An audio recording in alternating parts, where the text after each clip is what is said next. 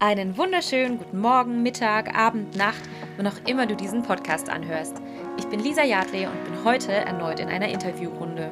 In dieser gemütlichen Folge lerne ich neue Seiten von meinem Bandkollegen Gerald Sänger kennen und erfahre alles über vergangene und aktuelle Musikprojekte.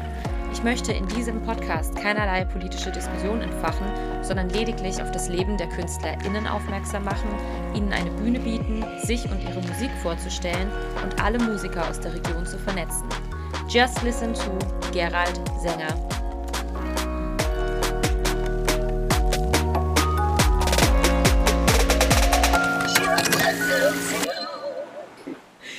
Lieber Gerald, es ist wunderbar, dich heute hier zu haben. Ich freue mich riesig, dass du dir die Zeit freigeschaufelt hast, heute da zu sein.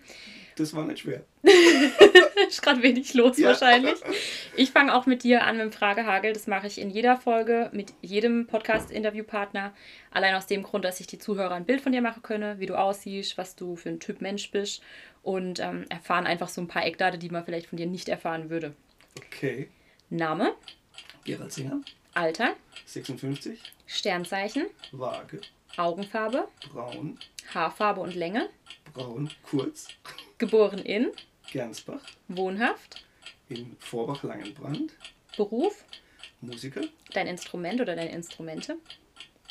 70% Gitarre, 30% Gesang. Anzahl aller bisherigen Auftritte? Ähm, da habe ich mir vorher schon Gedanken gemacht und es ist deutlich vierstellig, aber ganz genau kriege ich es nicht zusammen. Dein Lieblingsgenre? Ähm,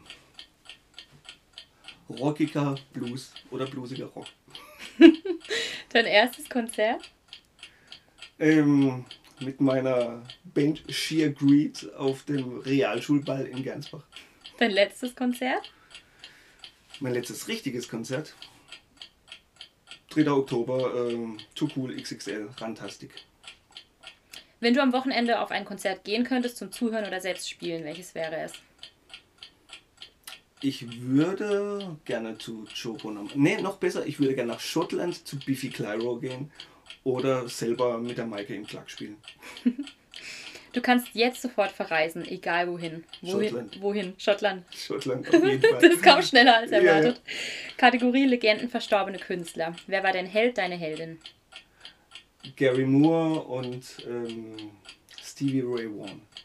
Meine Frage, die jetzt zuallererst kommt von mir an dich. Wie geht's dir im Moment? Wie geht's dir persönlich? Wie geht's dir mit der aktuellen Situation? Ähm, die ganze letzte Zeit ging es mir eigentlich nicht gut. Also ich habe gemerkt, ich habe öfters Tage, an denen ich viel schlechte Laune habe oder öfters als normalerweise. Und es fehlt halt einfach was ganz Wichtiges in meinem Leben. Mhm. Also äh, ich mache die Musik ja nicht als Hobby, ich mache es auch nicht so als Arbeit, um Geld zu verdienen, sondern die Musik ist mein Leben und es fehlt halt gerade total. Aber ähm, ich habe es vorhin schon erzählt, es geht mir eigentlich heute und die letzten zwei, drei Tage relativ gut, weil ich tatsächlich so ein bisschen Licht am Ende des Tunnels sehe. Und in dieser Woche tatsächlich sieben Termine in meinen Kalender geschrieben habe und das war schon lange nicht mehr so. Wenn du jetzt den Gesichtsausdruck, den du beim allerersten, bei der ersten Terminanfrage hattest, wenn du den, äh, den Gesichtsausdruck beschreiben müsst, wie ungefähr war der, als du erfahren hast, dass die dich buchen wollen? Wie Weihnachten, Bescherung oder so. Also, äh, ich, ich müsste dabei in den Spiegel gucken, aber ich glaube, dass ich, dass so eine Mischung aus Freude, Verwunderung und äh, Wehmütigkeit sein müsste. So ein bisschen. Ah, das ist ja wie früher. wie es eigentlich sein müsste. Fühlt sich gut an. Ja, wie, wie, es, wie es eigentlich immer war. Ja, aber das waren sieben komplett unterschiedliche Auftrittsanfrage. Also. Nee, also vier waren gleich, das waren mit Too Cool. Mhm. Vier auf einen Schlag mhm. in der Muschel in Baden-Baden. Und dann gab es noch einen Cream of Clapton Verlegtermin, mhm. der eigentlich schon lang hätte sein müssen. Und es war ein Konzert mit Erik Prinzinger, mhm. was neu dazu kam. Und dann waren es noch zwei Videoaufnahmen. Das war auch mit Maike? Oder? Mit, mit Maike und mit Erik Prinzinger. Ah ja, okay. Das gibt alles einen Film. Das macht das Kulturamt in Gaggenau. Wann ist jetzt so der erste Auftritt oder ab wann wird da geplant, dass vielleicht was stattfinden könnte, wenn jetzt alles gut geht? 2. Juni. 2. Wenn Juni. die Inzidenz fünf Tage vorher unter 100 waren. Das ist, Baden-Baden. das ist schon bald. ja, da zwei, kannst du zwei Wochen. Kreuze im Kalender machen Also, und abstreichen. Bitte geht alle nicht mehr raus. Nächste zwei Wochen. Nur noch daheim bleiben. Wobei, wie ich jetzt vorhin gerade erfahren habe, ist in Vorbach die Inzidenz sowieso relativ hoch. Die war kürzlich bei 400 ungefähr. Liegt Aber, aber, ich habe nichts damit zu tun. liegt aber an der Einwohnerzahl. Ja, wir haben ja praktisch nur 300 Einwohner oder so. Nee, ein bisschen mehr. Aber äh, wenn da 37 waren es, glaube ich, oder 34 äh, Leute infiziert waren, die sich äh, zum großen Teil alle gekannt haben, dann ist die Inzidenz halt äh, schnell mal bei dem Wert. Das ist total verrückt. 400? Ich finde es total verrückt. Deine, deine ganzen Projekte, es sind einige Projekte, die du in deinem ganzen Leben schon irgendwie mal gemacht hast. Wie kamst du generell zur Musik und wie hat es mit deinen Projekten angefangen? Also was war so deine erste Band, deine erste Okay. Bühneerfahrung? Die erste Band, das war ähm, die, die ich vorhin erwähnt habe. Realschule Gernsbach. Ähm, ich habe mit zwölf schon, schon so ein bisschen Gitarre gespielt. Ich habe mein Cousin, der damals Skiffle und Country Musik gemacht hat in der Band, hat mir die ersten Griffe gezeigt. Ähm, hat mich immer fasziniert, aber ich weiß nicht mehr warum. Aber irgendwie ging es nicht lang. Ich habe dann die Gitarre in die Ecke gestellt und habe sie dann vergessen. Und dann kam eine Band raus, die hieß The Teens. Das war so eine Teenie-Band, die waren alle so 14 oder so, total jung und waren ein echter Knaller. Kamen bei Ilja Richter in der Disco. Mhm. das kennen die mehr alle. Ähm, und Bravo-Starschnitte waren an jeder Wand eines jeden Mädchens in diesem Alter. Und das, und das war praktisch der Knackpunkt. Ähm, alle Mädchen sind auf die gestanden. Und dann meine zwei Kumpels und ich haben gesagt, hä, was die können, können wir auch. Und dann haben wir eine Band gegründet. Aber keiner von uns hat ein Instrument gehabt. Aber die Band gab es vorher. Und ich habe dann meine, meine Quelle-Gitarre, die haben wir damals bei Quelle bestellt für 50 Mark, wieder aktiviert, aber mit der konnte man natürlich keine Band machen. Und dann war Sommer, ich habe einen Ferienjob gemacht, bei Gruber und Weber, Bretter gestapelt, ein paar Wochen lang. Mit 14 hätte ich eigentlich gar nicht dürfen, glaube ich. Und dann habe ich mir eine E-Gitarre Gitar- äh, E-Gitarre gekauft und die anderen beiden haben das auch gemacht. Und dann ging das eine Weile. Äh, Wir haben wirklich diesen einen Auftritt gehabt, aber mehr nicht. Mhm. Aber es hat Spaß gemacht. Ich habe weitergemacht, die anderen zwei haben dann aufgehört. Mich hat es dann ab dem Zeitpunkt echt gepackt. Gab es einen Grund, dass die aufgehört haben? Oder? Ja, die habe gemerkt, dass man üben muss. Und, äh, ich habe auch gemerkt, dass man üben muss, aber ich musste nie üben, sondern ich habe es einfach Mhm. gemacht. Weil ich gar nicht anders konnte. Hast du das im Gehör auch? Also, äh, meine, Äh, ich dein, dein Sohnemann, der David, hat ja ein fast optimales Gehör, würde ich jetzt behaupten. ich habe das im Gehör, aber ich habe das damals nicht im Gehör gehabt. Mhm. Also das entwickelt sich. Also bei mir hat sich entwickelt. Der David ist sehr talentiert. Der hat wirklich so fast ein absolutes Gehör. Warum auch immer. Wahrscheinlich, weil er immer mit Musik Mhm, konfrontiert wurde, ja. Ja, ja. Und bei mir war es so, dass ich halt einfach auch viele Jahre hinweg jeden Tag vier bis acht Stunden Gitarre gespielt habe. Das ist Wahnsinn. Also quasi auch echt damals schon so von der Schule heim und Ja, hinguckt und sofort Genau. Gitarre geübt. Genau. Ah, das ist schon krass. Und hast du dir das irgendwie dann. Ich meine, damals war jetzt kein, kein riese Act mit Internet und sowas. Hast du dir das Lied einfach genommen und hast dir alles einzeln rausgehört, um es nachzuspielen? Oder wie stelle ich mir das vor? Ja, ich habe total viel mehr rausgehört. Kassettenrekorder, äh, Ah. Play, Stopp, Zurückspule und wieder laufen lasse. Und ich bin auch total froh, dass ich damals kein Internet gehabt habe. Mhm. Weil ich glaube, das Gehör entwickelt sich durch diese ganzen Noten, die es da gibt. oh, eine Message. Anfängerfehler. Ähm, ja, dadurch entwickelt sich das Gehör und ich merke das auch bei meinen Schülern, dass es zwar ja, Fluch und Segen zugleich. Mhm. Man kommt an alle Noten, äh, erleichtert auch das Unterrichten, aber mein Gehör und, und meine Musikalität wären nicht genauso, wenn ich das gehabt hätte von Anfang an. Hm. Du hattest angefangen in dem wirklich Jugend- oder Kindesjugendalter. Was war dein Bravo-Starschnitt, der in deinem Kinderzimmer hing? Das Kiss. Kiss? Ja. Gab es die damals so groß in der Bravo auch? Kiss gab's, aber vielleicht vorher noch Bay City Rollers, aber das muss ich rausschneiden. Die kenne ich nicht mal. Bye bye baby, baby, goodbye, bye baby. Ich, äh, Echt nicht? ha, Muss ich nachher googeln. crazy. Na gut, Kiss sagt mir was, klar. Ja, Das war tatsächlich, das war mein erstes Konzert. Mein erstes großes Live-Konzert. Mhm. Wo war das? Gartenhalle Karlsruhe oder ja, ich glaube, es war die Gartenhalle. Okay. Crazy. Was war dein größtes Konzert, wo du selber gespielt hast? Also was, wie, also von der Größe her als Anzahl der Personen, die da waren, oder? Stadtfest Stuttgart, da sind 70.000 Leute. Mhm. Wie ist da die Gesamtsituation vor so einem Konzert? Also geistig und Angstpegel? Kein, kein bisschen anders wie, wie vor 50. Eher, also das macht mich eher weniger nervös, mhm. weil die Masse dann einfach anonym wird. Okay. Und wenn du 20 Leute vor dir sitzen hast, die die auf die Finger gucken, ja, das ist das was ganz anderes, wie wenn du da so eine Masse von 2000 Leuten hast, die. Mhm. Was auch immer total klasse ist, wo auch groß ist, ist das Kurpark-Meeting. Mhm. Baden-Baden, ne? Baden-Baden, ja. genau. Da hätte man letztes Jahr mit alle meine Projekte fast. Ich hätte drei Auftritte gehabt mhm. in dieser Woche. Genauso wie beim Christkindesmarkt in Baden-Baden. Ja, ja das ist also auch mal live cool, ja. Erik Brensinger, Cream of Clapton. Mhm. Und wenn es Moritz noch gäbe, hätte man wahrscheinlich auch noch mit Moritz dort gespielt. Na, da hat Maike schon einiges erzählt, ja, auch dass ihr vielleicht dann jetzt noch ein Konzert in der Pipeline habt, ob es stattfindet, wie auch immer. Seid ihr ja gerade noch im Ausmachen, da bin ich mal gespannt, ob das Das muss auch kommt. Corona irgendwie zulassen. Ja, natürlich. Und Corona, das macht auch viel, denke ich, also diese ganze Lockdown-Geschichte hat ganz sicher, äh, zieht es nach sich, dass es die Musikszene aufmischt. Mhm. Einige der Bands wird es nie mehr geben oder zumindest einige Musiker, weil die einfach durch diese lange Pause vielleicht auch gar nicht mehr mhm. den Drang dazu haben, dann nochmal anzufangen. Ja. Muss man sehen. Ja, ich denke, das entscheidet ja auch jeder ein Stück weit für sich, wie es einem selbst gut tut. Also ich glaube, viele haben auch gemerkt gehabt, dass vielleicht das Pensum zu viel war vor Corona und dass das, es einem gar nicht mehr gut getan hat, einfach auf der Bühne. Break wirklich gut war. Ja. ja. Ich glaube, das sind ja, viele. Ja, wir haben schon öfters gehört, ja viele vielleicht eher auf der Welle nochmal unterwegs. Also den einen oder andere haben wir ja auch jetzt schon verabschiedet vor ein paar Wochen. Ja, stimmt. Ich weiß, an wen du denkst. Ja, ja. verrückt. Mir hat es auch gut getan tatsächlich. Also einfach mal den Kopf ausschalten und einfach nichts zu machen, keine ja, Auftritte zu haben. nicht. Also das, das war ja so die ersten Termine, die abgesagt wurden, waren ja die größere Geschichte. Und ich habe ja jedes Jahr zwei, drei, vier Konzerte mit dem Rockor Speyer. Mhm äh, ein Riesenchor, 80 bis 90 Leute auf der Bühne. Da hat auch Maike mal gesungen, Nein. das nicht? War das ja. nicht in Speyer?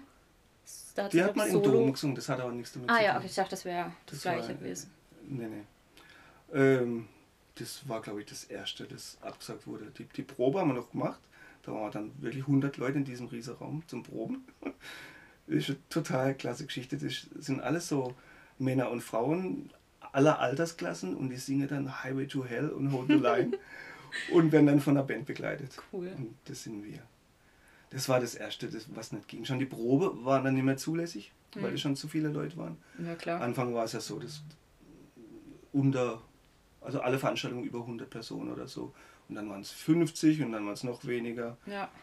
Und dann ist alles andere abgesagt worden. Was da auch noch gewesen wäre in der Zeit, wäre Jesus Christ Superstar in Mannheim gewesen, im Kapitol, das ich das Jahr vorher gespielt habe was total klasse war, also super professionell und wo ich mich auch total geehrt gefühlt habe, dass, dass man äh, ein Gitarrist aus Vorbach für das Kapitol in Mannheim engagiert, äh, habe hab ich mich echt geehrt gefühlt. Wie kommt man zu so einer Ehre auch? Also wie Indem man irgendjemand kennt, der, der da jemand auch kennt, der jemand kennt. mit involviert ist. Okay. Und dann haben die dich angeschrieben und halt gefragt, genau. wie es ausschaut. Genau. Cool. Das waren ja immer Karfreitag, Ostern, ja. so drei Auftritte. Okay. Bist du da auch. Und jedes Mal 600 Personen. Bist du irgendwie dann vertraglich auch mit denen gebunden? Nee, das war nur dieses eine Projekt. Ah ja, okay. Und das wurde dann abgesagt, hätte jetzt dieses Jahr statt, äh, stattfinden sollen. War natürlich wieder nicht. Ja. ja, das ist halt schon bitter. Und diese erste Woche äh, Corona, ich glaube, wo dann alle Termine abgesagt wurden und dann wurde die Musikschule noch zugemacht. Mhm. Und dann bin ich gefühlt eine Woche auf der Couch gesessen, hab Computer gespielt, irgendwie. Ich hab echt, ich hab, wusste nicht, was ich mache. Konnte ich gar nichts mit dir anfangen. Nee, und dann, so dann war das auch mit, mit dem Online-Unterricht, das war überhaupt nicht auf dem Schirm. Hat auch irgendwie keiner gemacht, war auch keine Option in der Musikschule. Ja. Und das hat sich dann erst äh, zwei, drei Wochen später ist das so langsam losgegangen. Äh, gegangen. Machen wir Online-Unterricht. Äh, Musikschulen gar genau auch. Und diese erste zwei, drei Wochen haben wir auch Lohnverzahlung gekriegt, obwohl der Unterricht ausgefallen ist. Das war eigentlich ganz okay. Das ist auch übrigens so eine Geschichte, warum es mir nicht ganz so schlecht geht, weil du hast ja vorhin gefragt, wie es mir geht. Ja. Äh, ich muss mich da bei meinen Schülern, bei allen meinen Schülern total bedanken, die wirklich zu 100% alle diesen Online-Unterricht mitmachen, auch die von der Musikschule, die ja auch aufhören könnte und Ja, sich klar. die Gebühren zurückzahlen äh, lassen Mhm. könnte und danach wieder einsteigen. Ja, und das, da freue ich mich total drüber. Wie war die Umstellung am Anfang, also von Präsenz auf Online? Wie war das für dich als Lehrer und wie war das für deine Teilnehmer oder deine Schüler? War das Ähm, eine Hürde? Oder? Ganz anders unterrichten. Mhm. Also, was ich halt immer total gern und viel mache, ist mitspielen. Mhm. Und das geht über Skype nicht und es geht auch nicht über Zoom, weil es ja immer diese Latenz gibt, immer Ja. die Verzögerung. Mein Signal kommt beim Schüler später an und sein Signal Ja. nochmal bei mir später. Das geht also überhaupt nicht. Das heißt, ich muss vorspielen, er spielt nach, ich, ich höre ihm zu, wie er es macht. Und inzwischen machen wir es so, äh, die Schüler sind darauf vorbereitet, die haben ihr Handy am Start, Mhm. das passende YouTube-Video, kann man ja auf 75% stellen zur Not, Ja. dass es langsamer ist und dann können die da dazu spielen, je nachdem, wie weit sie halt sind Mhm. mit irgendwelchen Songs, die sie gerade spielen. Und dann kann ich mir das anhören und so. Hast du das Gefühl, dass du langsamer vorankommst beim Online-Unterricht? Also mit dem, was du halt übermitteln kannst? Nee, ich merke da eigentlich keinen Unterschied. Funktioniert ganz gut. Es ist ja beim Präsenzunterricht genauso, aber bei manchen geht es halt besser, bei anderen ein bisschen schlechter. Mhm. Je nachdem, wie wichtig es denen auch ist, wie viel Arbeit die investieren. Ja. Ja, ich habe da eigentlich keinen Unterschied gemerkt. Und es ist jetzt absehbar, wann es wieder in Präsenz geht, oder? Mhm. Also in Baden-Württemberg ist so, dass wenn die, äh, ich sage immer fünf Tage, nee, wenn die sieben Tage Inzidenz fünf Tage hintereinander unter 100 ist, Mhm. geht die Musikschule wieder auf und mein Präsenzunterricht ist auch wieder genehmigt. Okay. Und dann hast du aber wahrscheinlich erstmal trotzdem nur. Gut, am 2. hast du ja dann, 2. Juni ist ja dann der erste Auftritt. Aber Das ist ein Mittwoch, genau. wenn das klappt, aber du hast dann jeden Tag belegt mit Musikschule oder also tagsüber? Ja, ich habe freitags ein bisschen, also Musikschule mache ich nur zwei Tage in der Woche. Mhm. Der Rest sind Privatschüler und freitags habe ich relativ wenig, weil ich die sowieso immer verlegen müsste Ja. wegen den Auftritten. Ja, stimmt. Je nachdem, wie früh ich weg muss. Da mache ich nur bis 16 Uhr höchstens. Mhm. Wie viele ähm, Auftritte, also mit welcher Intensität hast du vorher gespielt, bevor jetzt Corona kam? Wie viele Auftritte hast du so im Jahr, wenn du das pauschal mal einfach runterbrechen würdest? 2019 waren es über 70. Da ist einiges an Einbuße da. Ach, total. Also das ist fünfstellig, was ich verloren habe. Das ist echt krass. Und es ist ja auch das Herzblut, was da reinfließt. Ja, das ist, das ist noch viel Was schlimmer als das irgendwie- Geld. Aber es es ist wirklich manchmal sehr frustrierend. Wir hätten beim, äh, ne, bei der IG Metall am 1. Mai, bei der Kundgebung, hätte ich mit der Maike eigentlich gespielt. Mhm. Die haben gesagt, "Ah, es findet auf jeden Fall statt und so. Die haben äh, Anmeldeliste, wären nur 60 Leute gewesen.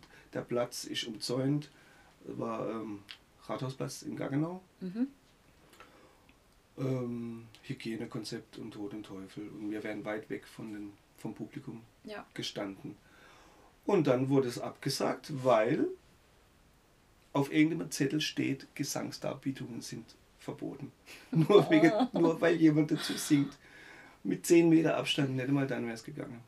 Ich finde, das ist so quatschig. Und, und dieser eine Auftritt wäre zum Beispiel ein Laptop für meine Tochter gewesen. Hm. Vom Geld her. Ah ja, natürlich. Weil Im Moment ist es wirklich so, da muss man sich echt überlegen, was kann man sich jetzt gerade kaufen und was nicht.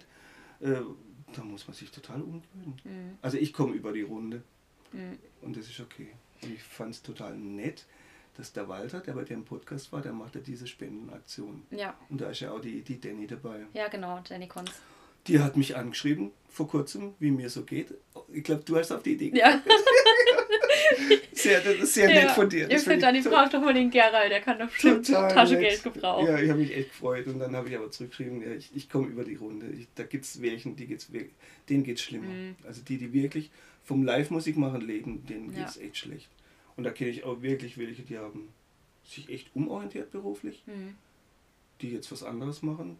Vielleicht ist es auch ein Tempo her, wird sich rausstellen. Aber ich habe tatsächlich auch einen, einen Kollege von mir gekannt, der sich inzwischen umgebracht hat. Echt? Ja, Oh, scheiße. auch aus der Mannheimer Ecke. Das ist echt heftig. Das, das sind ja Ma- viele. ja, man Also, weiß natürlich nicht, ob das jetzt nur Corona war oder ob da jetzt bestimmt spielt noch andere Sachen mit rein. Aber, Bestimmt. Aber ich aber habe das war gestern so der letzte Tropfen. beim Gassi gehen habe ich gestern eine getroffen durch Zufall, die ist einfach da an der Straße gelaufen und hat mir dann erzählt, sie ist ähm, Psychologin von Beruf. Kam irgendwie im Gespräch so vor. Und weil ich gesagt habe, in der Pharmabranche, mir geht es mit Corona gerade eigentlich ganz gut. Und sie hat halt dann so erzählt, ja, bei uns boomt auch gerade irgendwie alles. Ich habe Termine ohne Ende, ich bin Psychologin. Aber das fand ich schon, und dann hat sie halt eben auch wegen Suizid und wegen, ja, den ganze Themen, die jetzt halt einfach auf den Tisch kommen, Existenzängste etc., die ist jetzt nur noch Ja, im das ist nicht nur der Virus, der, der uns bedroht, sondern da gibt es noch viel, was Hm. dazu kommt. Ja, absolut. Passiert ja auch einiges auf der Welt gerade, was die Menschen gar nicht mehr so wirklich auf dem Schirm haben, weil Corona gerade irgendwie überwiegt noch. Ja. Und die, also ich merke das gerade, wenn ich so auf Facebook bin, wie die Leute miteinander umgehen, gerade wenn es um dieses Thema geht.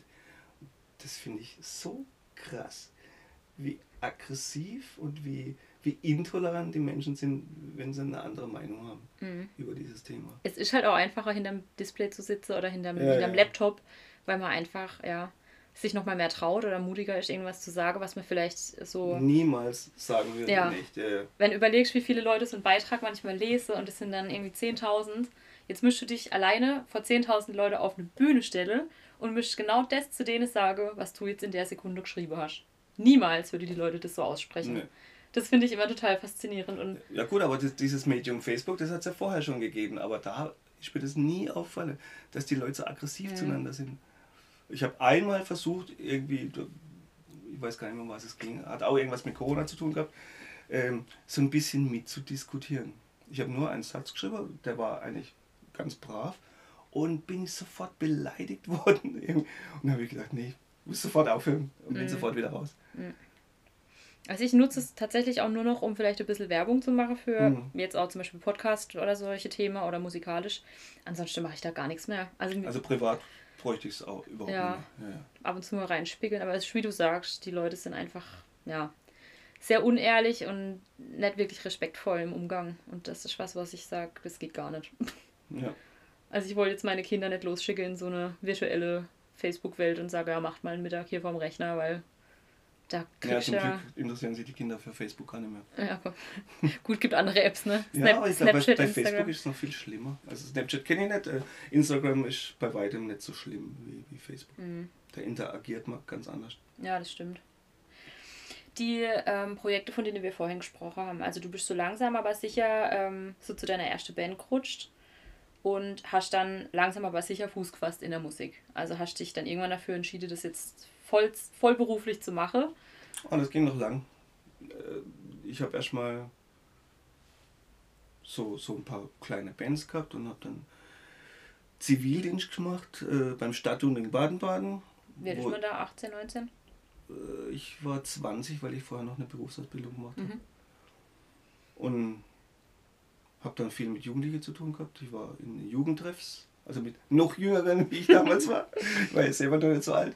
Äh, und hab dann war da auf Betreuer auf Ferienfreizeiten. Korsika zweimal, Berlin zweimal. Das war echt cool. Und dann viel bei dem angeschlossenen Jugendbildungswerk. Das hat zum Stadtjungen gehört Mhm. der Mann aus der Digitalkurse gab. So war so ein Nachmittag in der Woche, Mhm. montags nachmittags war das. Und dann habe ich gedacht, ah, das könnte ich doch machen und habe mich da angeboten und habe das dann auch gemacht. Also nicht während meiner Dienstzeit, ich habe es Ja. dann natürlich nachgearbeitet, aber äh, da habe ich dann angefangen mit, mit Gitarrenunterricht und dann kam da so ein bisschen Geld rein und es hat dann auch angefangen, dass man auch für die Auftritte ein bisschen Geld gekriegt hat, das war ja am Anfang nicht so. Mhm. Und irgendwann habe ich dann auch festgestellt, ich, ich spiele den ganzen Tag Gitarre. Und ich bin nach dem Zivildienst äh, noch auf die TO, Technische Oberschule in Karlsruhe, weil ich eigentlich auf Grafikdesign irgendwie wollte. Ich wollte Mhm. studieren. Und habe aber in dieser Zeit immer weniger gelernt und nur noch Gitarre gespielt. Und dann- Klassiker. Genau, und dann habe ich gedacht, nee, ich mache ich mach das Abi jetzt noch fertig. Habe ich dann auch gemacht. War auch gar nicht so schlecht. Aber habe dann danach nichts mehr in der Richtung gemacht. Ich Mhm. habe dann äh, wirklich nur noch Gitarre gespielt. Und dann kann ich mich noch erinnern, ich, ich wollte dann schon immer auf so eine Schule gehen. Swiss Jazz School. Das war bei uns im Murgtal damals so in. Da war der Alexander Krieg, der Peter Götzmann und so. Mm, Da wollte ich auch hin, aber das war eine Privatschule und die war teuer. Mhm. Und dann habe ich einmal zum Geburtstag von meinen Eltern, das hätte ich nie gedacht, einen Gutschein gekriegt. Ein Semester Swiss Jazz School. Und ich, ja! Freut wie Schneekönig. Genau, und dann bin ich tatsächlich in die Schweiz nach Bern und war da zwei Semester an dieser Schule. Allerdings war das jetzt nicht so mein Ding, das war Swiss, äh, Swing, Bebop und äh, nicht viel mehr. Mhm. Und das war halt auch gar nicht meine Richtung. Ich habe da schon was gelernt, aber das war nur ein Tag in der Woche, und zwar den ganzen Tag, aber das hat sich auch nicht rentiert, eine Wohnung in Bern zu nehmen. Ja. Das heißt, wir sind dann immer morgens um vier oder so losgefahren Boah, nach Bern und dann sind wir nachts um eins wieder heimgekommen. Das Wahnsinn. haben wir einmal in der Woche Oh gemacht. Gott. und, und der Rest von der Woche haben wir dann geübt. Und halt, ich habe ein bisschen Gitarrenunterricht gegeben noch. Aber du bist auch geschlaucht, oder? Also- das war schon anstrengend, aber man hat so das Gefühl gehabt, ja, das bringt mich jetzt weiter so Mhm. auf dem Weg zum Profimusiker. Hm. Aber ähm, ja, ich habe es dann abgebrochen, weil das. Ich habe eigentlich beim Üben immer ganz andere Sachen gespielt als die, die ich da Mhm. hätte spielen sollen. Mhm. Und habe dann auch irgendwie gemerkt, ich brauche das nicht, um besser zu werden. Ja, man merkt ja auch seine Richtung irgendwann. Also man spürt ja, wo ich mal gut aufkobe und das macht ja dann umso mehr Spaß beim Üben. Hm. Also ich kann ja jetzt kein einziger Griff auf der Gitarre, aber könnte mir Soll vorstellen, da ist. Also G und D und so, das kriege ich noch hin, aber Ja, ja. also doch. Ja, also die Rhythmik. An der Rhythmik Aber du haben. weißt immerhin, dass eine Ukulele vier Seiten hat, oder? Ja, das war ja, das war ja wirklich der Running Gag. Da habe ich noch gesagt, was, du spielst Ukulele? Du weißt einfach, wie viele Seiten das die hat. Naja, aber ich, ich hoffe, sie hat gezählt, als sie daheim angekommen ist, die liebe Maike. Ich glaube, sie hat sich auch so erinnert. Verrückt war das. Ähm, genau, aber dann waren wir noch nicht ganz bei den Projekten, die jetzt vielleicht dann am Anfang kamen oder die jetzt dann am Schluss daraus resul- resultiert sind aus dem Ganzen. Ach, das, das erste Größere, was es damals gab, war dann eine Band mit neun oder acht Leuten, mit Bläsersatz und so. Larry Lackmus and the Beer Indicators. Wie? Wie, Wie bitte? Larry Lackmus, Aha. weißt du, was Lackmus ist? Nee. Das ist so ein Indikatorstoff, der braucht man in der Chemie. Aha, Da kann man irgendwelche chemische Substanzen nachweisen. okay. Das kenne ich gar nicht. Indikator. Ja. Also Larry Lackmus and the Beer Indicators. Und dann haben wir so einen Blues Brothers gemacht äh, mit Hüte, Anzüge, Krawatte und Bläsersatz und viel Blues Brothers, CC Top. Und das waren richtig große Konzerte in der Festhalle Bad Rodenfels. Heißt die Festhalle oder Kultur? Kurhalle? Ja, Festhalle wahrscheinlich. Und das waren so die ersten Konzerte mit viel Leuten vor der Bühne, die alle A- Arme in die Luft gestreckt haben und getanzt haben und so. Und das, das hat schon Spaß gemacht. Aber dann sind jetzt auch aus so große Formationen. Ich meine, Moritz gab es jetzt auch schon länger. Seit wann warst du bei Moritz dabei? Mm, 2017 war das, glaube ich, noch Ah. nicht so lang. Ah, ich dachte, das war schon länger. Nee, nee, nee, nee. Okay. Ich bin sogar nach der Maike noch gekommen. Ach Quatsch, das wusste ich gar nicht. Siehst du mal. Ich habe dich da so gefühlt schon, schon immer auf dem Schirm. Keine Moritz, Ahnung. Moritz war eine Band, die ich, ähm, das war außer einer meiner ersten Bands, die ich selber auf lokaler Ebene live gehört habe. Mhm. Und zwar gab es da in Gernsbach immer dieses äh, Kurpark, wie ist das? Das Gernsbacher Open Air, das war im Kurpark. Mhm. Ich weiß nicht, ob du in Gernsbach den Kurpark kennst. Das ist eine, eine riesige Wiese. Ich bin so, durchgelaufen, so einen aber. Bach durch Ja, und dann vorne ist so eine Konzertmuschel. ja. Riesige Gelände. Und das war jedes Jahr. Das hat das Jugendzentrum Gernsbach organisiert. Und das war, also ich bedauere das, dass es sowas nicht mehr gibt. Also alle in Badehose auf der Bühne, äh, auf der Wiese, nicht, nicht auf der Bühne, Frisbee gespielt, den ganzen Tag dort verbracht, irgendwie. Egal wer da gespielt hat, das war Mhm. völlig wurscht. Das In, war in einmal, Badehose auf der Bühne wäre auch witzig. das haben wir bestimmt auch mal gemacht. Wenn es warm war, passt. Ja, ja. Oder die, ja, freier Oberkörper war öft, öfters früher. naja. Nächste Frage. Jetzt haben alle Zuhörer jetzt ein Kopfkino. Ja, ja. Gerald in Badehose, Oberkörper Ja, ja, damals mit, mit 25, da ging es. Das würde ich jetzt auch noch hinkriegen. Naja. Ähm, genau, also Moritz 2017, 2018. Weit nach der Maike. Ja, also, also es war kein Auftritt mit der Maike ohne mich, aber die Maike war zwei, drei Proben vor mir dabei. Ah ja, okay. Und dann kam es irgendwann auch noch zu der Formation Cream of Clapton. Hast du jetzt vorhin schon auch mal angesprochen, ganz am Anfang. Ja.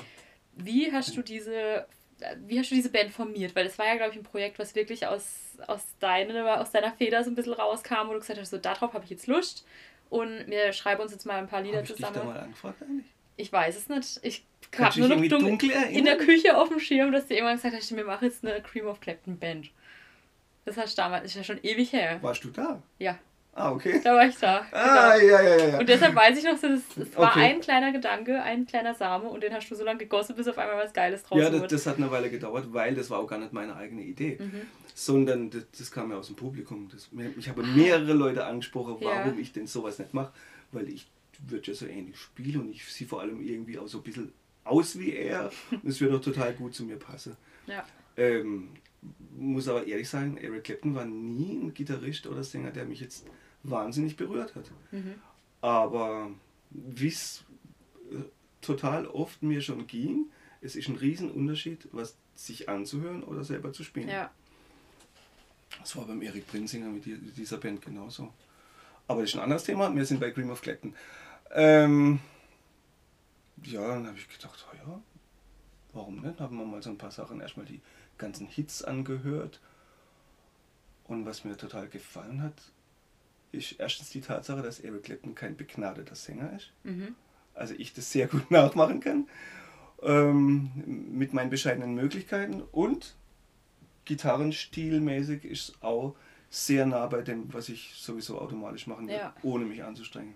Also ohne mich in irgendeine bestimmte Stilrichtung bewusst zu bewegen. Mhm. Also Oder zur das- Verstelle halt auch. Genau, das, ja. das kann ich einfach so, das, das passt einfach gut. Ja, und, und dann gab es halt auch viel Sachen, wo dann auch Background-Sängerinnen dabei sind und so. Dann habe ich gedacht, ja, das können wir machen, aber so richtig groß Background-Sängerinnen. Mhm. Und dann habe ich auch an dich gedacht, und Maike natürlich. Äh, aber das hat sich dann zerschlagen, weil alle Musiker, die ich gefragt habe, haben gesagt, nee, mach's doch kleiner. Das kostet. Erstens Ja. ist ein riesiger logistischer Aufwand Ja, mit klar. Probetermine. Finanziell ist eine Sache. Lass uns das als kleine Band machen. Und dann habe ich dann ja auch erst den David mit ins Spiel gebracht. ja. Ich habe mit David noch nie eine Band gehabt. Und das wollte ich ja schon, Premiere. schon immer mal. Und äh, der hat sich, glaube ich, auch richtig gefreut, dass ich ihn da gefragt habe. Mhm. Und es funktioniert hervorragend. Und der hat sich da wirklich ins Zeug gelegt. Und, und das finde ich ja total süß, wenn wir Auftritte haben. Äh, der David darf ja auch ein paar Gitarre-Soli spielen. Ja. Äh, ähm, und immer wenn er ein Soli spielt, jubeln alle im Publikum. finde ich so süß. Bei mir nicht. Doch, nee, das stimmt nicht. Weißt du, würde ich jetzt sagen, jeder weiß ja auch einfach, du bist gut, du kannst das sowieso mit links, ja. Und dann kommt Nee, ja es- David also, uh, es gibt, bin so, es dran. gibt so zwei, drei Hi- Highlights während jedem Konzert. Äh, da jubelt es auch bei mir. Aber das weiß ich vorher Badehose schon. und Oberkörper frei, oder? Nee, das hat nur was mit Gitarrespielen zu tun. Okay. Aber wie, wie viele Leute seid ihr denn dabei? Fünf. Fünf? Ach, ich dachte, ihr seid mehr. Ich habe irgendwann mal so das Gefühl gehabt, das ist eine riesige Bühne, da stehen Das 800. klingt wie mehr. Ja, okay. Habt ihr da auch mal eine, eine Platte irgendwie jetzt schon oder Demos oder irgendwas aufgenommen, so ein bisschen Nee. professioneller oder? Ich wüsste auch nicht, wieso man das machen sollte. Eine Platte mit Coversongs. Mhm. Höchstens man macht sie ganz anders. Ja. Aber wir machen es ja genau gleich. Das Okay. ist ja gerade auch äh, der Witz der Sache. Wie viele Auftritte habt ihr da schon gespielt jetzt? 40. Aber auch schon weit überregional, gell? Da waren wir schon gut unterwegs. Ja, also Landesgartenschau in La waren wir. Ähm, Karlsruhe mehrmals. So richtig überregional ist das ja nicht. Mhm. Ja, ich habe auf dem Schirm gehabt, ihr wart weiter auch. Landesgartenschau in La war grandios, weil da waren wirklich, es war so ein riesiges Zelt, war überdacht. Äh, Und eine wahnsinns riesige Bühne, da hast du wirklich eine Minute gebraucht, um von der hinteren Kante bis zur vorderen Kante zu laufen. Also 30 Meter oder so. Unfassbar. Und da waren, glaube ich, 1600 Leute im Publikum. Das ist auch heftig. Sitzend. Ja. Ja. Das, aber du, du siehst ja wahrscheinlich nur so die erste paar Reihe und ab dann hört es ja schon wieder auf, glaube ich, oder? Ja. Und, und wie gesagt, das ist ja dann wirklich nur eine Masse. Du Mhm. siehst ja keine einzelnen Leute mehr. Ein Brei. Ein Menschenbrei. Das kann man sich heutzutage gar nicht mehr vorstellen. Ein Menschenbrei. ja, das sind Vorstellungen. Aber habt, das, das wird mal wieder so. was habt ihr ähm, mit äh, Too Cool XXL, also wie seid ihr da drauf gekommen? Weil Too Cool ist ja klar das Duo mit dir und der Maike. Und ihr habt dann irgendwann gesagt, wir machen jetzt das mal als XXL-Format mit mehr Musiker, damit vielleicht auch mehr Möglichkeiten da sind. Wie habt ihr euch das von vornherein überhaupt überlegt? Wie seid ihr da drauf gekommen? Wie habt ihr das umgesetzt? Also auf diese Geschichte sind wir eigentlich schon vor Too Cool drauf gekommen, weil wir haben dasselbe schon mal mit The Gap gemacht. Mhm. The Gap XXL oder nee, es hieß Pimp My Gap. Stimmt, ja, genau. Und es war die gleiche gesehen, Idee. Wir haben immer zu dritt akustisch gespielt und dann haben wir gedacht, wir machen das jetzt mal umgekehrt, weil damals war es ja immer so, dass die Bands, die normalerweise elektrisch gespielt haben, dann bei MTV ein Unplugged-Konzert gemacht Ja. haben. Und da war ja dieses äh, Akustikding noch nicht so gang und gäbe, wie es jetzt Mhm. ist. Und dann fanden wir das eine total witzige Idee, das halt umgekehrt zu machen. Aus, aus Unplugged wird dann Inplugged sozusagen Ja. und nicht umgekehrt. Ja, und das habe ich ja immer noch im Hinterkopf gehabt und die Idee kam wahrscheinlich, vermute ich mal, wie es immer so ist, von der Maike, dass die gesagt hat, das müssen wir auch mal machen. Mhm. Ja, und ich fand die Idee auch gut, weil so die Songs im Duo zu spielen hat ganz viel Reiz. Und ich versuche immer durch diese Looper-Geschichte und so, das, das möglichst auch wie eine Band klingen zu lassen, was m- mehr oder weniger manchmal funktioniert. Ähm, aber die dann mal richtig mit E-Gitarre zu spielen, mit Gitarre-Solos und Ja. laut und so, das hat man halt da gar nicht. Und deswegen, Too Cool XXL, dann kann, können wir es mal so spielen, wie es im Original ist. Und da Mhm. haben wir uns auch sehr immer ans Original gehalten. Aber da bist du nicht mit Looper dann irgendwie Nee, zugange, nee, nee. Gar nicht. Wir haben das Konzert so gemacht, dass wir die erste Hälfte Too Cool normal gemacht haben. Mhm. Natürlich mit Looper dann und so. Ja.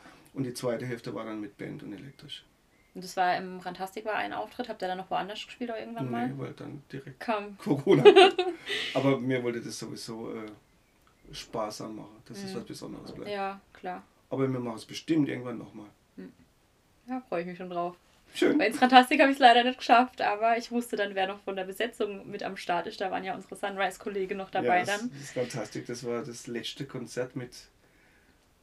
Das waren 200 Leute in einem riesigen Raum, da passen ja locker 1000 Leute Mhm. rein. Ich weiß ob du das kennst. Na, wenn du es richtig bestuhlst, ja, klar. Ähm, und das war dann mit Hygienekonzept, viel Abstand, Tische, Stühle mit Nummern und so. Mhm. Und da war auch meine Familie und die haben alle gesagt, die haben es total genossen. Weil die sind da gesessen am Tisch, haben nur zugehört und zugeguckt, Mhm. musste sich mit niemandem unterhalten. Wie es normalerweise so ist. stimmt. Weißt du, die wollen, also meine Familie ist so, die hören gern zu und wollen alles mitkriegen. Und dann treffen sie aber immer irgendwelche Leute und die reden und reden und reden und eigentlich wollen sie lieber zuhören. Du hast, äh, wenn du jetzt gerade von der Familie anfängst, du hast deiner Familie ja auch schon ein bisschen das Musikalische mit in die Wiege gelegt, würde ich behaupten. Ja, zum großen Teil. Also wie, wie ist das äh, zustande gekommen? Also wer deiner Kids spielt was und wieso, weshalb, warum? Okay, der David spielt alles. der hat ja angefangen mit Klavier. Und dann kam er irgendwann mal vom Spielplatz, vom, vom Kicke Mhm. und hat gesagt, Papa, ich bin, ich bin jetzt, oder ich könnte jetzt in eine Band einsteigen. Dann dachte ich, ah super, gut, dann müssen wir jetzt gucken, dass wir einen Keyboarder erkriegen. hat er gesagt, nee, nicht als Keyboarder, als Bassist. und ich, was? Du kannst schon gar nicht Bass spielen. Und dann hat er sich einen Bass gekauft und dann haben wir so ein bisschen probiert und so und das ging ziemlich schnell. Also Bass anzufangen, so ein bisschen Grundhöhenspiele in Ja. der Band, das ging bei Endeffekt anfangs ganz gut. Und dann ist er natürlich auch immer besser geworden. Ach, haben sie da Endeffekt dann gegründet quasi? Auf dem Spielplatz, auf dem Bolzplatz, genau. Ja, und dann kam später die Gitarre dazu und ähm, ja. So kam das eine zum anderen. Und Eva spielt noch fleißig Klavier. Eva spielt noch fleißig Klavier, unheimlich viel, täglich. Ja. Also täglich mindestens eine Stunde. Jana spielt täglich mindestens eine Stunde Gitarre und in sich auch wirklich sehr gut. Mhm. Die hat ja Schlagzeug gespielt. Ja. Das Macht sie das? Nein, Ah, okay. schade. nee, gar nicht. Weil die spielt viel besser Gitarre als Schlagzeug. Okay. Hat ja auch eine Band. Hat sie die noch? Keine Ahnung. Durch Corona weiß man das nicht so Ja. genau. Ähm, Ah, ich hatte nur noch Schlagzeug auf dem Schirm, siehst du. nee, nee, die spielt sehr gut Gitarre. Ja, so eine Sängerband wäre mal was. Also Ja. was wir mal gehabt haben, äh, David, ich und Jana am Cajon damals noch, haben wir tatsächlich mal einen Abend bestritten bei den Motorradfreunden Oberzoot. Das war so das Einzige, was in der Art mal gemacht haben. Aber das müssten wir mal wieder machen. Die Sängerband. Sängerband und dann muss die Eva nämlich noch. Ähm, aber so, die Jana spielt gar kein Schlagzeug mehr. Dann muss ich Schlagzeug spielen. Kannst du es gut? Äh, äh, gut. ich, kann, Ja, ich wollte gerade sagen. Ich kann ein bisschen Schlagzeug Also ich finde es spielen, nämlich immer bewundernswert, wenn das jemand kann. Ich finde es einfach auch ein lautes Instrument und es dauert ja so ewig, bis es mal irgendwie alles Hand und Fuß hat und so. Deshalb hätte ich schon lange die Flinte ins Korn geworfen. Ich finde es geil, wenn das jemand kann. Also wenn du sagst, du bist da okay gut Also, drin. Ich, nein, das würde ich nie behaupten. Ich, ich würde auch nicht behaupten, dass ich gut Gitarre spielen kann übrigens. Ich habe so eine, so eine Schülerband in der Musikschule. Mhm. Äh, Die heißen die Kanoten. Die betreue ich, die coach ich. Die sind alle so zwölf. Mhm. Und ich freue mich immer, wenn der Schlagzeuger. Samuel, wenn du das jetzt hörst, ich hoffe, du hörst nicht, äh, wenn der Schlagzeuger mal keine Zeit hat. dann sage ich nämlich die Probe nicht ab, sondern ich hole die alten Sticks von der Jana und dann spiele ich Schlagzeug in dieser Probe und es klappt immer ganz gut. Da spielen wir dann. Zombie und Highway to Hell und so und das kann ich. Und die haben auch Auftritte dann schon gehabt? Äh, ja, zwei, drei haben sie schon. Mhm. Ich habe sogar in Bernbach beim Open Air gespielt. Oh, okay. Richtig große Bühne. Ja. Hast du, du hast schon mit der Musikschule auch das in der Fußgängerzone als gemacht, noch in Gargenau? Mhm. Oder war, war in Ja, Gargenau, Das habe genau. ich die letzten beiden Male auch gemacht, aber im Rahmen des Maimarktes dann. Ja. Letztes Jahr ist natürlich ausgefallen, dieses Jahr. Vermute ich mal. Ich vermute mal, dass in diesem Mai kein, äh, keine Maitage in Gaggenau stattfindet. Das heißt, da schnappst du dann quasi deine Schüler, die da Lust drauf haben und dann sagst du Ich mit, versuche möglichst alle dabei zu haben. Mhm.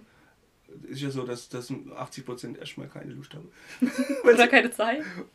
genau. Äh, weil sie sich das gar nicht vorstellen können. Also Mhm. viele, die das dann zum ersten Mal machen würden, die kriegen erstmal Angst. Mhm. Aber es hat immer super funktioniert.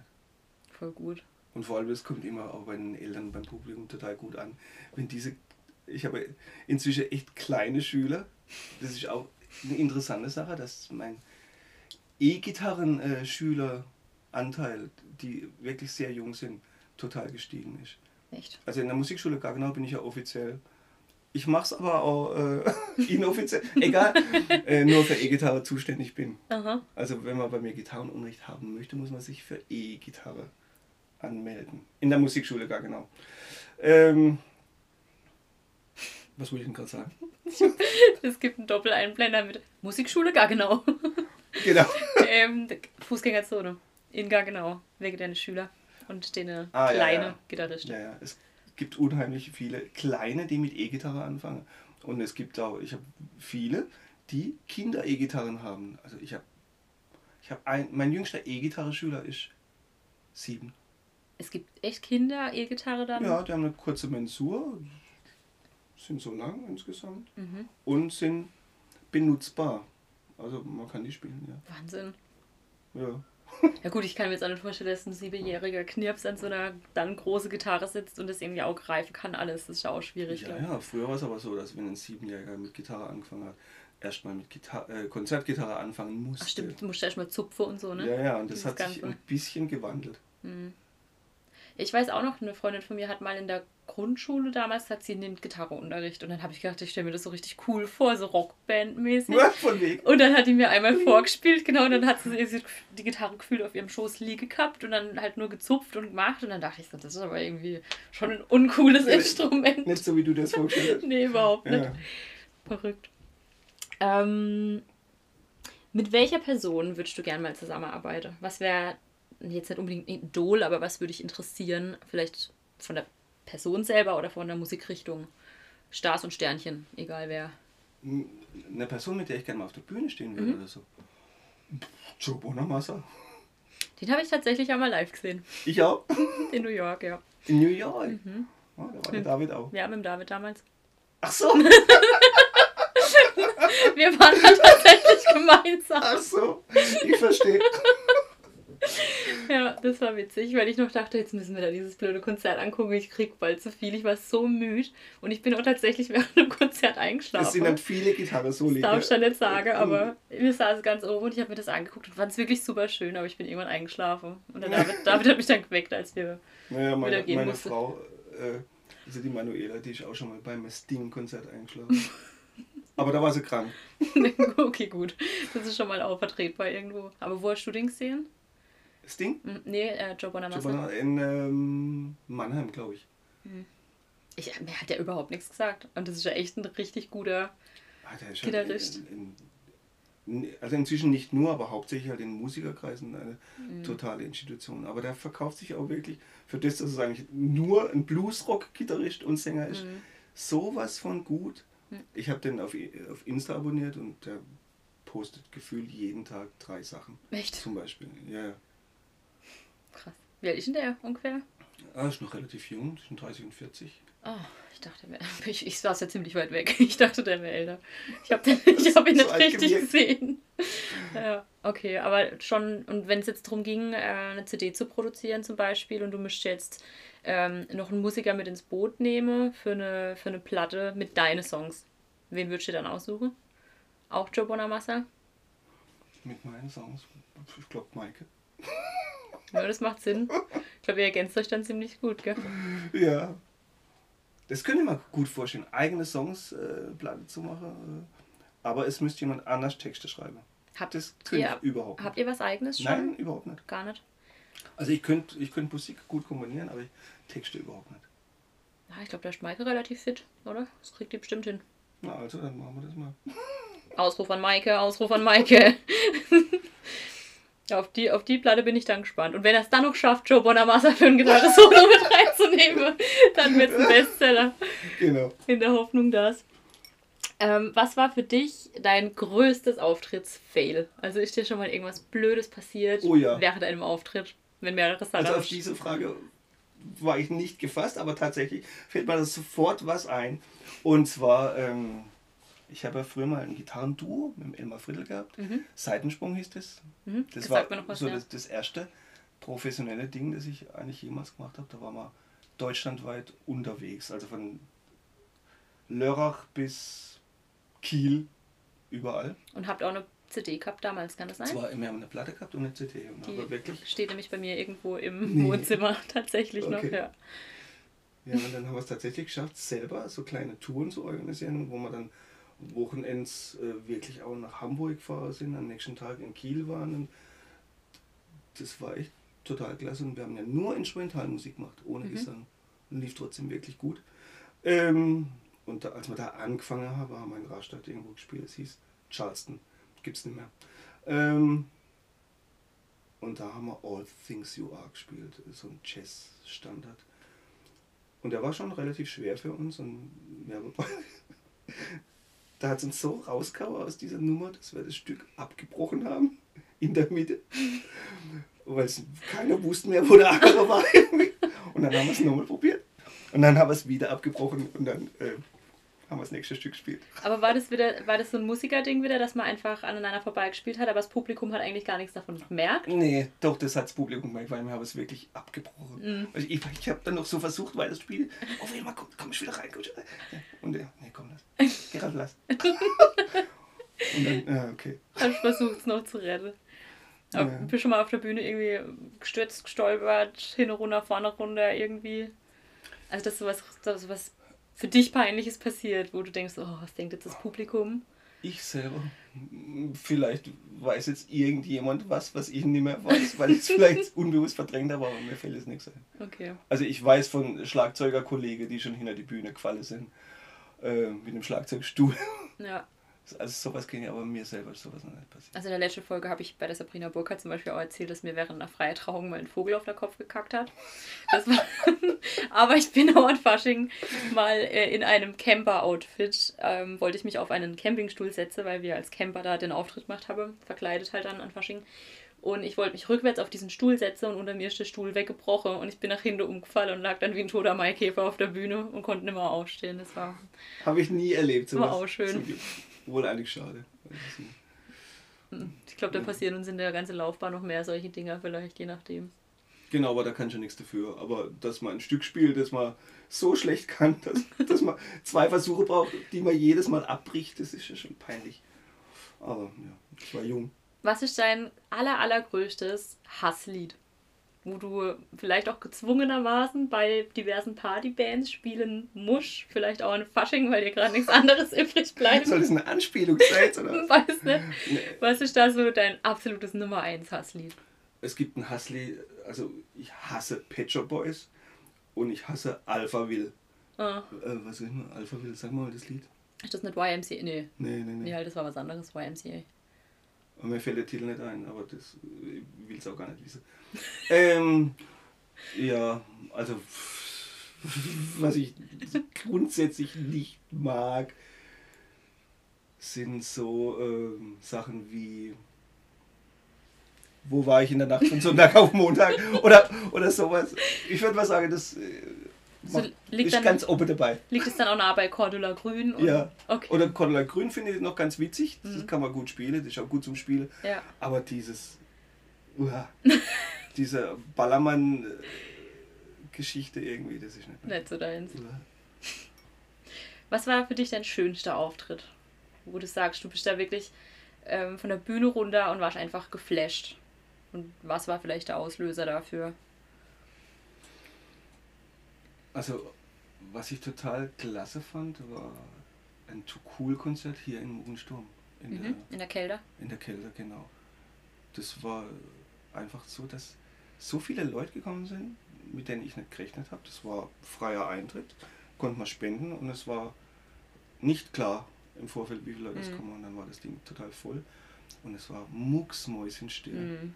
Und, und das liebe ich, wenn Ja. die Leute da sitzen, zuhören und du au- zwischen den Songs, du sagst irgendeine Kleinigkeit zu, deinem Mitmus zu deiner Mitmusikerin und jeder hört und reagiert.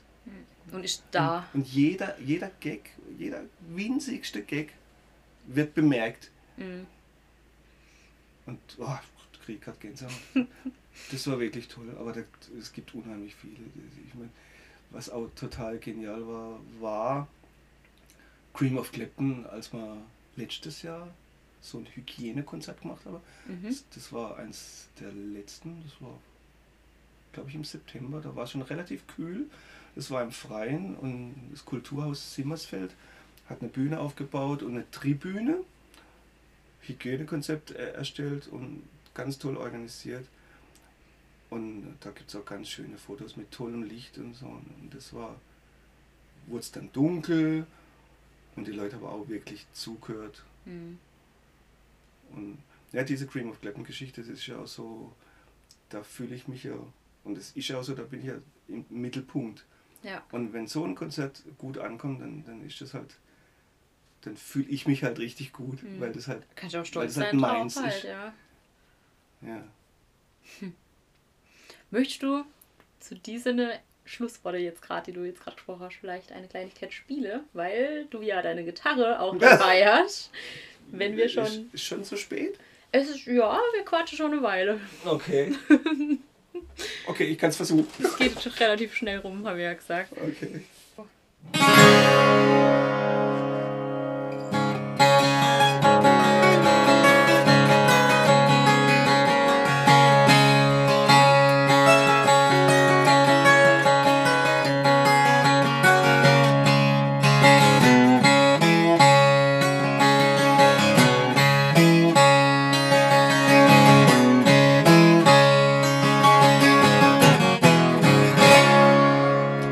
It's all the same. Only the names are changing every day. It seems we're wasting away. Another place where the faces are so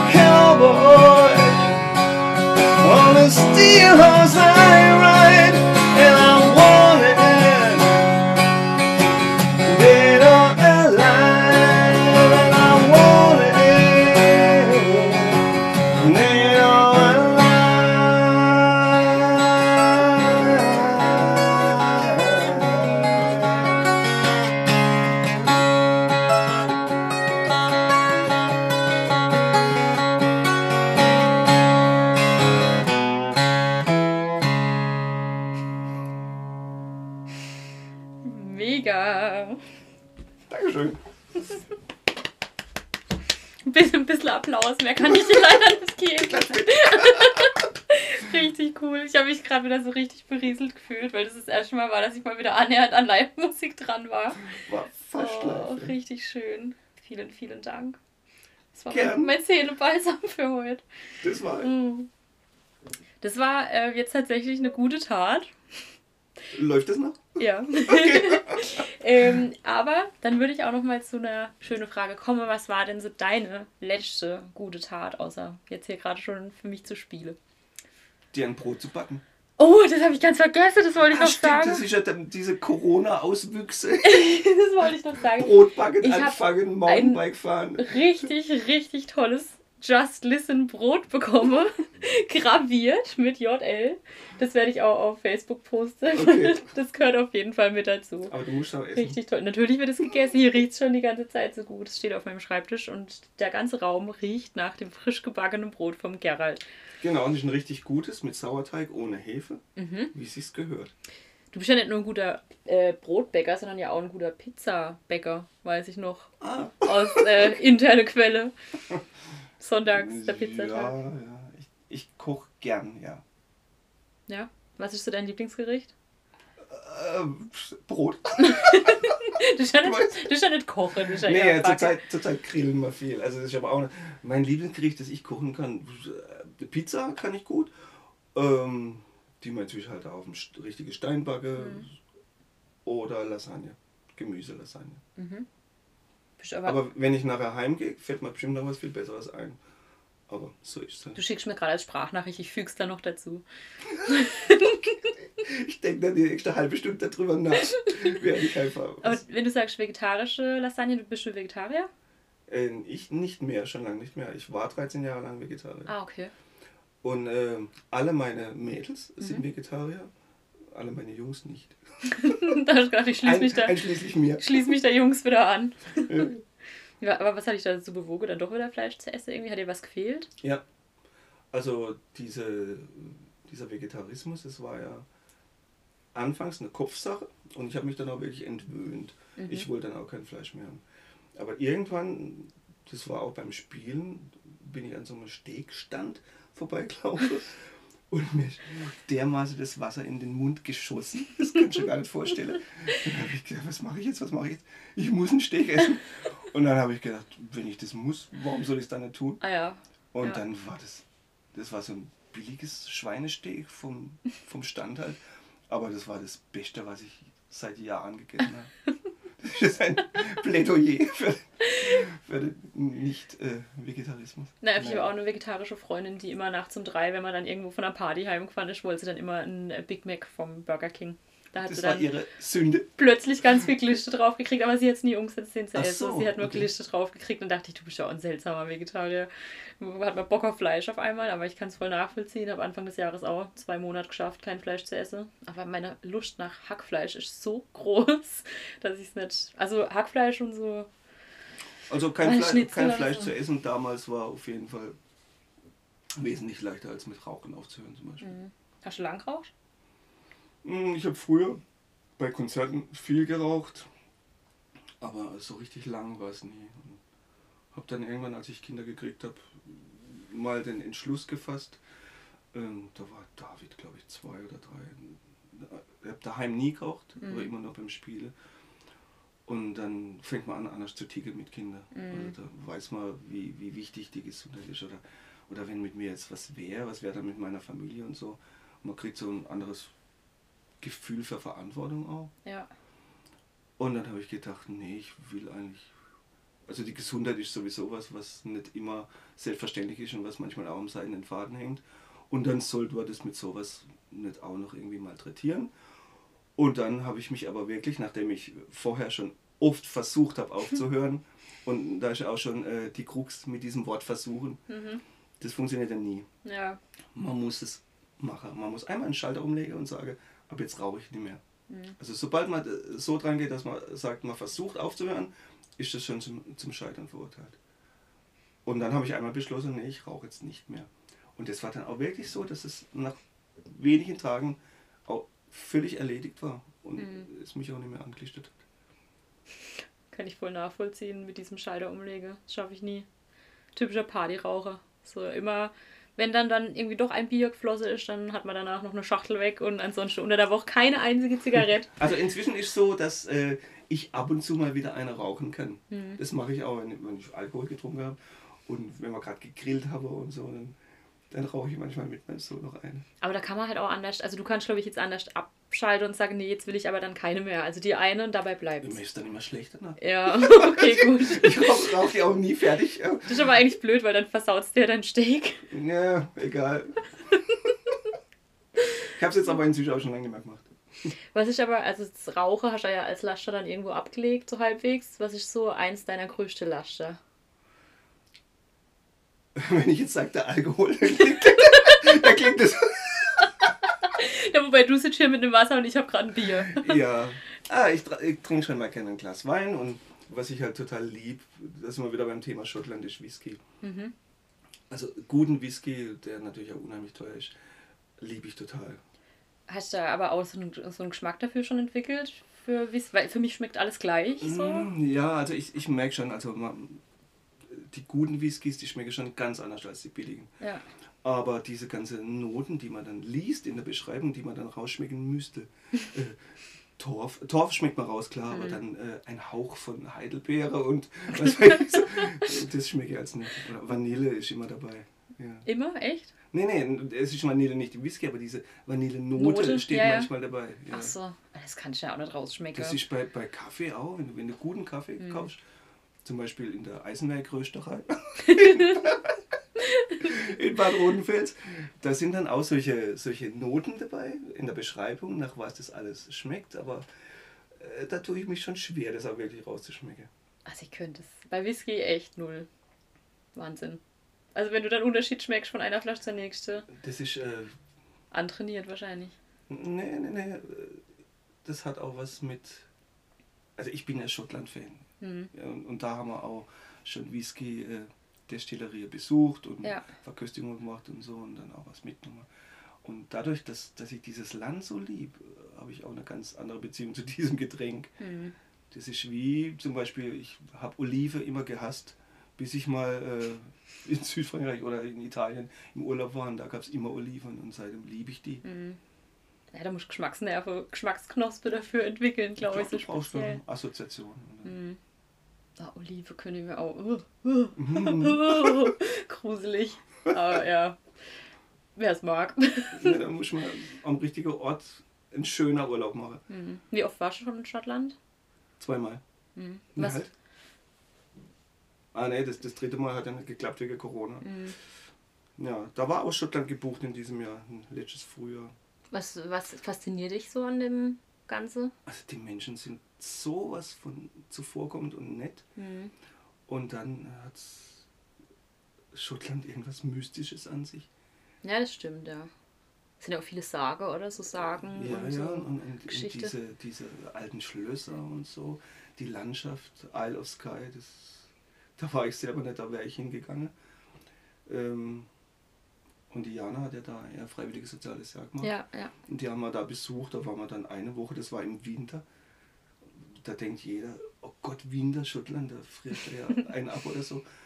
Aber das haben wir wirklich gut erwischt mit dem Wetter und es war, für mich war das mein schönster Urlaub überhaupt. ja. Das war viel besser als, als zwei Wochen Korsika in, in der Sonne zu braten oder so. Also das war einfach.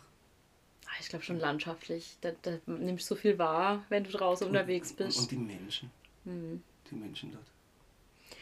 Wenn jetzt Corona jetzt gerade noch eine Weile weiter wütet und jetzt auch schon lang genug als Pandemie da war, wie hast du so deine Wochenende musikfrei gestaltet? Also was waren so ja, deine Freizeitfüller? Abgesehen von deinem neuen Fahrrad.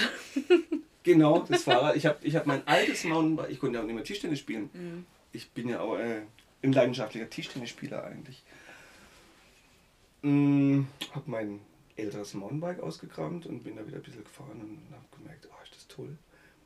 Du bist so in der Natur, triffst fast niemanden. Vor allem, wenn du unter der Woche unterwegs bist. Und mein, ich fahre ja sehr gern unter der Woche morgens. Mhm. Und da trifft man wirklich ganz selten jemand. Äh, ja, dann habe ich aber gemerkt, da ist halt schon, wie alt ist das jetzt gewesen?